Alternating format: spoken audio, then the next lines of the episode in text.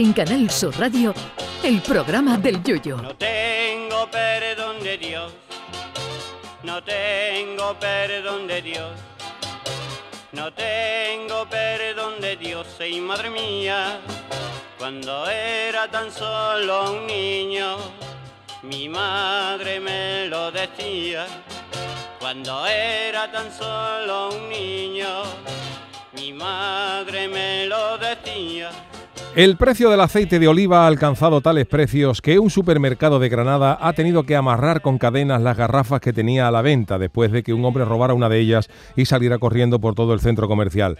De hecho, en algunas grandes superficies ya han cambiado también la localización del aceite, pero no por seguridad, sino porque lo han sacado de entre el café y el pan de molde y lo han colocado al lado de los perfumes de Dior y Loewe, por ser artículos del mismo precio más o menos. De continuar así, no me extrañaría nada que la próxima temporada de la serie Narco se ambientara en Jaén con Pablo Escobar traficando con aceite de oliva y acumulando una fortuna en pocos meses. El aceite se ha puesto a tal precio que tú antes desayunaba y te caía una mancha de aceite del mollete en la chaqueta y era una vergüenza. Y hoy en día llevar ese lamparón es signo de poderío económico y es mucho mejor llevar un lamparón de aceite de oliva en la solapa que un Rolex en la muñeca. Ya queda menos para ver alguna banda de secuestradores secuestrando un olivo en vez de un empresario.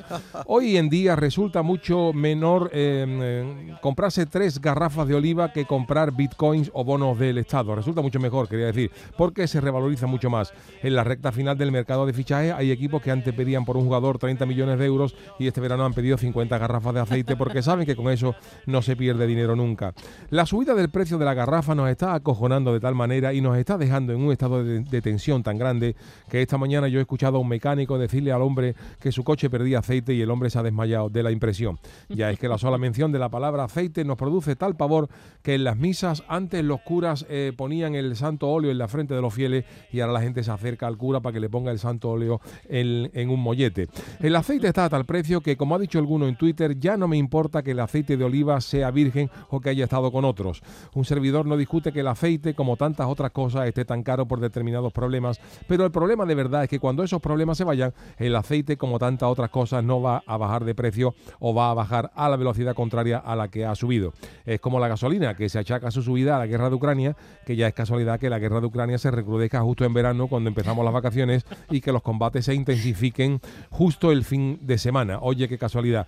Pero no nos engañemos que cuando acabe la guerra lo único que puede bajar es el Cádiz, el Granada o el Almería, porque si esperan ustedes que baje la gasolina, las hipotecas o el aceite lo lleven claro. Así que si usted quiere quedar bien estas navidades, olvídese de Chanel número 5 o de joyas de Swarovski. Una garrafita de 5 litros de aceite, que eso sí que es poderío. Mío, Canal Sur Radio. llévame contigo a la orilla del río. El programa del Yoyo.